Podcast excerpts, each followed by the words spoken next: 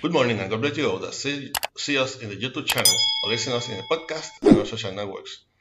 I'm your brother in Christ, Pedro Ayala Ayala, servant of God for His grace. I belong to the Pentecostal Church Holiness and Love Chamber, Inc., who pastors and directs our beloved pastor Maribel Núñez Molina.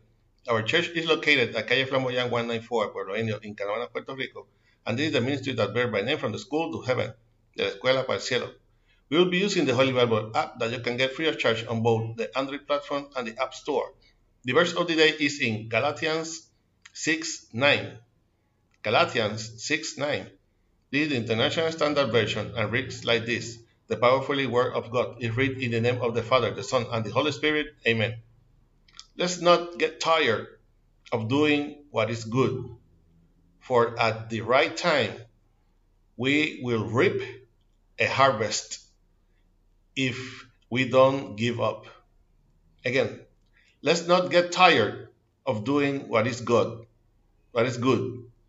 For at the right time, we will reap a harvest if we don't give up. Please God, continue blessing your already blessed word. Let's do good. Evil in men and women has been and is like a virus that is spread through the earth. It is becoming increasingly common to learn that our political leaders and those who govern us are investigating them for suspected corruption or committing acts that, while not illegal, qualify in the category of being immoral. So this is the time when some wonder and who regulates morality?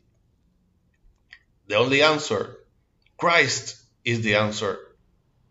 A life in Christ floor a fruits of the Spirit.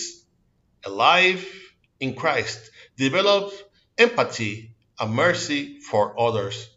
A life in Christ cultivates love for one's neighbor, and within that love is seeks not to be lost. For a disciple of Christ, he carries his gospel, which is love, mercy, and goodness. Brothers and sisters, in these times where the enemy seeks, among the other things, to destroy the work of Christ, we must be persevering in the face of the weakness of some. We must resist courageously uh, by keeping aloft a flag of the gospel that set us apart and separates us from the trends of the world.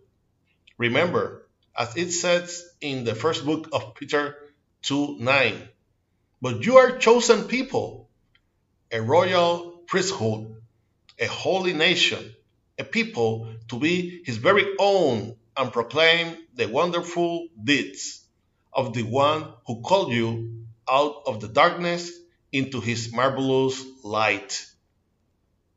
We have been called to be the difference and do good. Amen.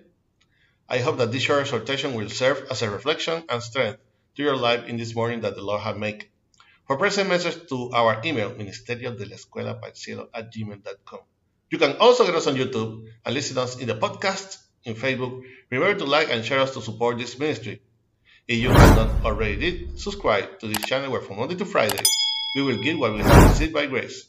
This was your brother in Christ, Pedro Ayala Ayala, servant of God for His grace and we will see each other in the next year if Christ has not come to seek us as a church yet.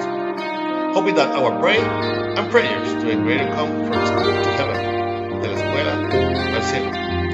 God bless you all.